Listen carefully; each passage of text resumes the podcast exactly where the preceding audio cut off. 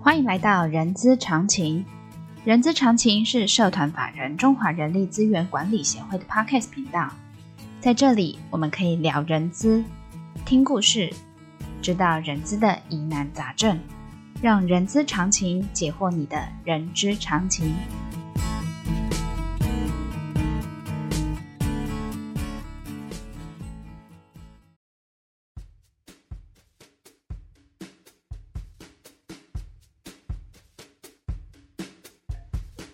嗨，欢迎来到《人资是个屁精辟世界》的节目，我是 J.K. 若琳。这个节目内容包罗万象，我们可以从聊人资的议题、人资的工具、人资的趋势，聊任何你想要知道的人资哦。我们知道，从爆发新冠疫情近四年来哦，相信大部分的人都可以感受到乌卡的力量哦。所以，越是动荡多变的时代啊，就是越是需要对的人，合力将组织推进到一个正确的一个方向。对的人是组织呃成败的一个关键哦。所以呢，为此呢，人之常情呢，呃，提供广大的 HR 听众朋友，我们推出了呃各个产业的呃人才议题的面面观。若琳将会拜访不同产业的管理者，透过他们所属的产业，让我们知道各个不同产业有各个不同的人才议题哦。所以今天我们来到了餐饮产业哦，其实餐饮产业很多元化，今天呢，我就锁定在月子餐哦。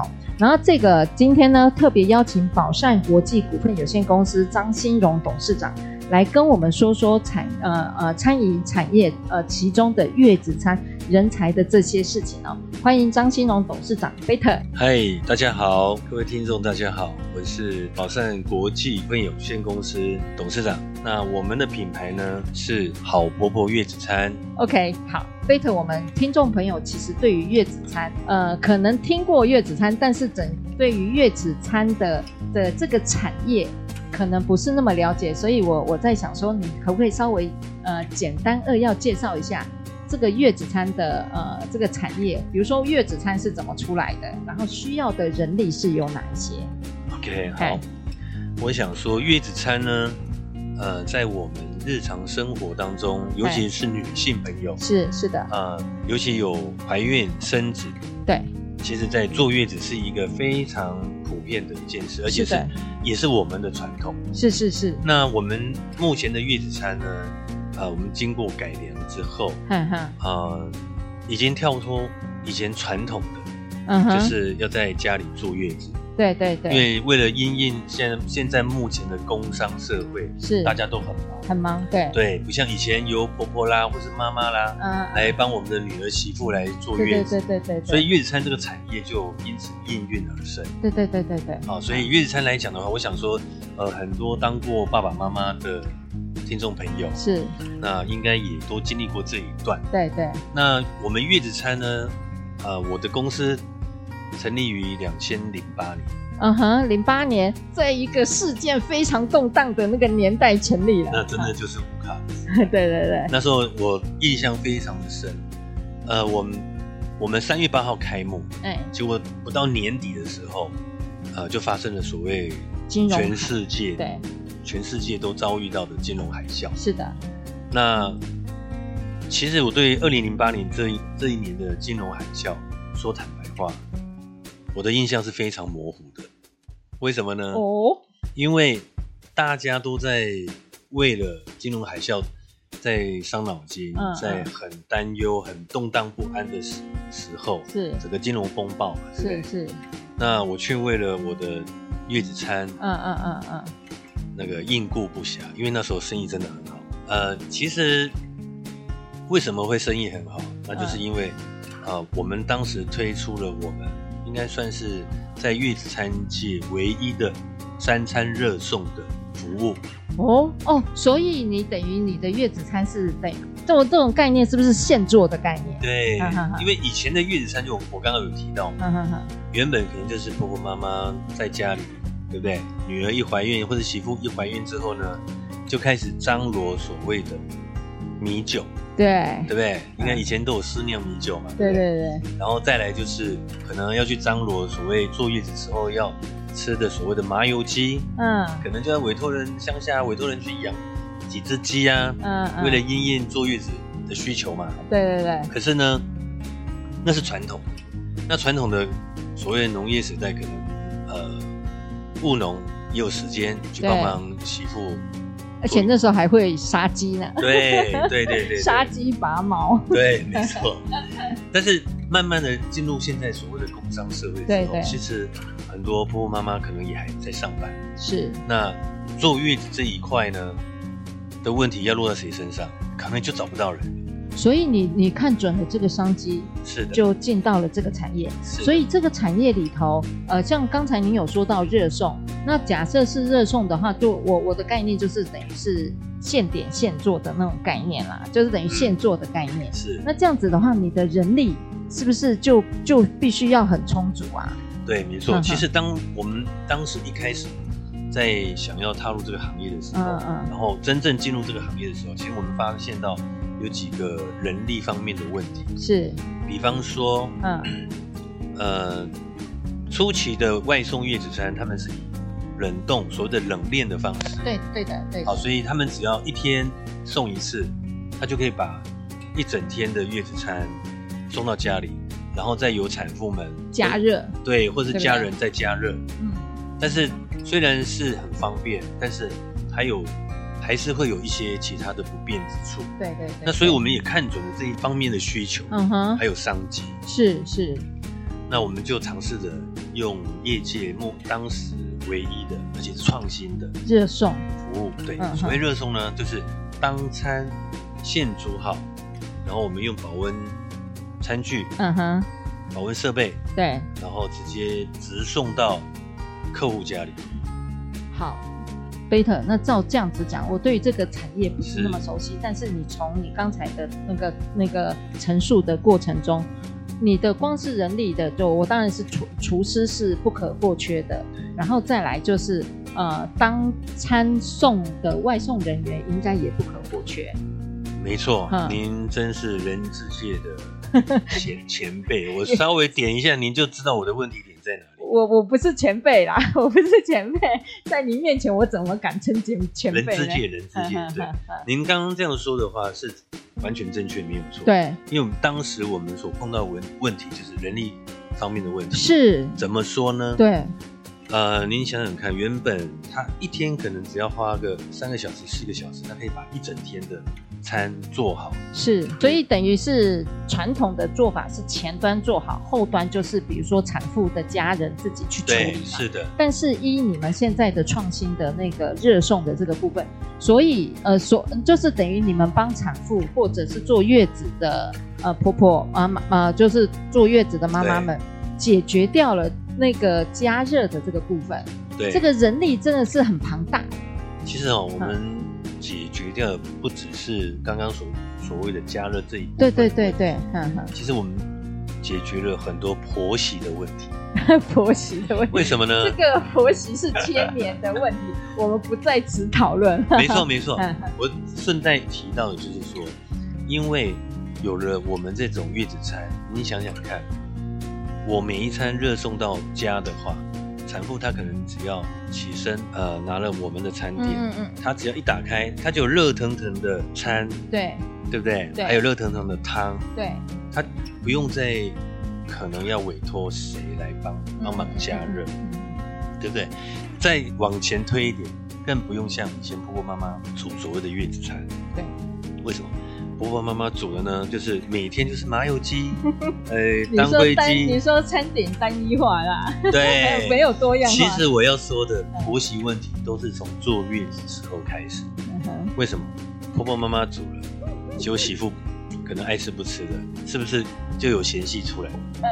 你是嫌我煮的不好吃是吗？为什么没吃完？我觉得贝特虽然他是一个男性，但是他对于这样子的婆媳关系看得很透彻。但是我们还是回到对，我们怎么人力的问题对对怎么解决当时当时因为是创举嘛，然后怎么解决这个人力的问题？好？嗯，刚刚讲到的是比较情感 面，那至于至于比较实际面的问题，我是们当时碰到的就是，对我刚刚有提到，可能原本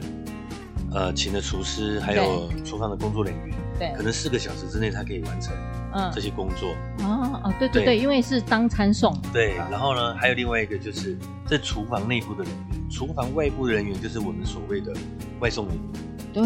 对你想想看，外外送人员他原本一天可能就跑一次而已，嗯，但是现在是不是要变成可一能天要餐三次餐？所以这个人力的需求跟培养就出现了所谓的呃，跟以往有不同的问题出现。所以你们那时候怎么解决？呃，我们那时候说真的哈，零八年一直到现在，对，没对错，嗯没错。我们当时也，你看，还有加上一点就是，呃，我们上班时间，对其实我们上班时间，你看，早餐不可能十点、十一点才吃吧？对，那肯定是要八点左右、九点嗯哼之前，嗯哼餐点就要送到客户的手对上。对对对对对对，对这个这个部分就是我们当时在找人的时候碰到蛮大的一个瓶颈。对第一个，人要早起，对，然后第二个，人力的需求又会比较多。嗯哼哼哼，所以当时我们当然是透过各种的管道啦，嗯嗯哦，不管是登报也好，或者是呃人力银行也好，嗯嗯嗯各方面的管道我们都在真真人就对了嗯，。是。你就是透过我我传统我讲说传统的那个真人或者是报纸这件事情哎，报对纸很很久没有没有碰过这个正常的一个媒介了。是啊，是啊，是好啊，，那这样子的话，那这样我们这样我们大概知道，就是说，你看你从零八年的呃零八年一直经营到现在到二零二三年这一段，你应该也感受到个少子化的议题存在。我相信少子化对你们的这个产业来说，应该也有一些冲击。你怎么看这件事情？嗯。嗯，至于少子化的问题哦，我想大概跟各位听众稍微的简单的介绍一下嗯哼哼哼，我们台湾这几年来嗯哼人口的变化。对对对 对，那为什么会少子化，对不对？当然牵扯到的层面非常的多。对那这方面我也不去做赘述。对那我们就以数字让大家非常明确的了解说，对，呃，从我们讲从一百年到现在为止的一个嗯数哼字的变嗯化哼。哼哼，比方说，像我们一百年的时候，出生数大概有十九万八，民国一百年民嘛，国一百年，嗯哼，一百零一年大概二十三万四，嗯哼，一百零二年是九万四。嗯，其实到从一百零三到一百零五，都维持在二十一万到二十万嗯左右的出生数。对对对，但是从一百零六年开始呢，它的出生数就开始往下走，嗯嗯嗯，从一百零六年十九十九点四万，一百零七年的十八万，嗯是，然后到一百零八年嗯嗯的嗯嗯。十七点五万，其实它就一路是往下走。对你看到这个数字，你在经营这个月子餐月子餐的这个产业，难道你不心惊肉跳吗？有，嗯哼，其实哦，除了说我们的本业之外，那时候我们也有考量到人口那个出生数减少的话，它会对影对响对的对产业。其实不是的止不止我们而已。你们是最直接的呀。对，第一个我嗯们第一个我们我们最直接，而且对我们是所谓的先行指标。对对对对对我们产业不好，跟着后面有什么？幼稚园、小学、中学、高中、大学，就是教育教育制对度哈。嗯对对对对对，你看到、哦、这一路下来，我们我们一直都都有在统计到去年的时候，嗯，总出生数只剩下十三点九万，你看这比例差了多少，当然差很多啊。对不对？非常非常的多。你刚才说一百年是多少人？十九点，一百年，民国一18百万年，对十九嘛。对。然后到现在二呃一百一十二年，已经变十三万了。十三万。嗯好，你看一百零一年呢，那时候是龙年，对，它的出生数就来到二十三点四因万。为嗯，龙年嘛，对不对，对？喜欢生个龙子，嗯。所以呢，我也是期望说明年龙年会带来另一波的高 峰。哦，所以我们现在在预测。好，那这样子，因为呃，刚才从你的数字看起来，它其实是逐渐下滑的。。是的，然后，那你的月子餐要该怎么样去做一个阴影？因为这个阴影也会影响到你的人力布局哦。没有错。嗯其实呢，呃，我早在一百零七年的时候，对呃，我我就有发现到说这个趋势了，所以对那时候我的月子餐我就整个的有做所谓的转型。我那时候对转型就是在台湾，我有成立一家成立一嗯个中华家庭服务发展协会。是是是，那时候我我成立的目的就是想说，除了月子月子餐之外，我想培培育一些所谓的坐月子的服务人员，那在嗯哼大陆叫做所谓的月嫂。对对，月嫂，对，那所以那时候，呃，我成立这个协会之后，我也同时到对岸去是做这一方面的转型的工嗯作。哼哼哼哼，我想说，台湾既然人口数越来越少，而且整个市场也是逐步的缩小的，那其实我就未未雨绸缪，就到嗯嗯大陆那边去拓对拓展这一方面是相关产业就对了。 OK，所以你说日餐，我这边的应验方式，当然就是从转型开始，对，然后去做不同的市场的开发。所以呃，你针对的阴影是第一个是不同啊，这等于是开拓新的市场，对然后，但是你本来当初的是 focus 在在餐饮，是就是做餐这件事情，但是你往前推就是做刚才说的做的月子服务的这个对部分，对对对对不对？等于是你前端就是你的上下游做整合。对你的战你的战线就是做了一个垂直的整合。对对嗯哼，那这样垂直整合，那你的人力的阴影，所以你我我不能说阴影，说你的人才的布局，嗯，所以我人才的布局的那个方面呢，嗯我就采取了三个步骤。对，哪三个？第一个就是稳，嗯哼，稳定的稳，稳定稳定现在的对人力，稳定的稳。对，那第二个就是精，哎所谓专精就是说，因为我不可能再有所谓扩大产业规模，对，那我只能在稳中求精进。精进哈，，对，就把现有的人员再做更进一步的培训，呃，就是让他教们育。等可能多能工之类的，对，嗯哼，对，那就